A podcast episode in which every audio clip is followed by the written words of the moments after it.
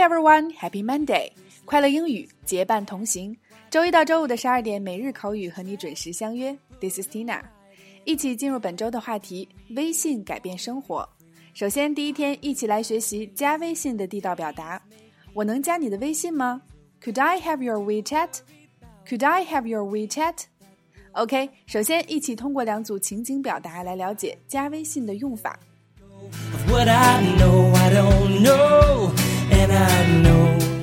Number one, A，今天很开心能认识你，大卫。我能加你个微信吗？B，当然，稍等，我把二维码找出来。来吧，你可以扫我。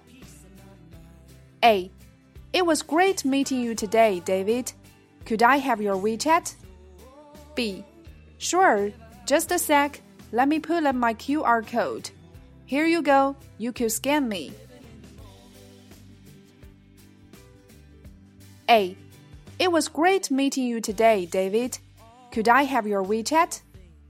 B. Sure, just a sec. Let me pull up my QR code.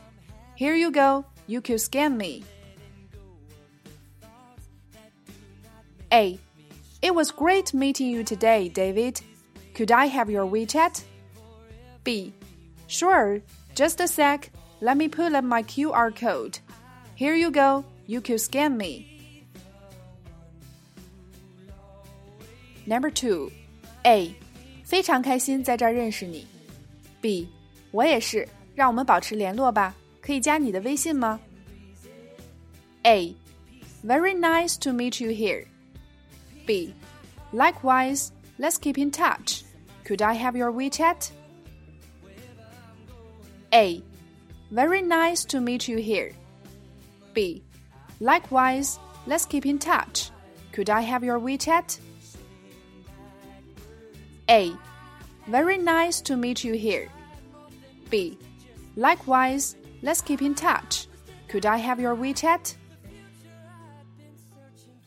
以上两组情景表达涵盖了我们在实际添加微信场景中的一些常用语，比如二维码是 QR code，它是 Quick Response Code 的简称 QR code。扫一扫，扫这个词用 scan 来表示，S C A N scan。 Should I scan you or you scan me？你扫我还是我扫你？Likewise，在口语中表示赞同，我也是。Keep in touch，保持联络。Let's keep in touch，让我们保持联络吧。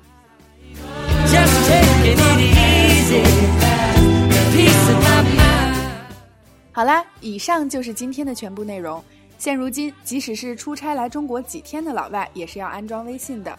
因为它在我们日常的生活和工作中已经成为了不可或缺的一部分了。微信改变生活，你感受到了吗？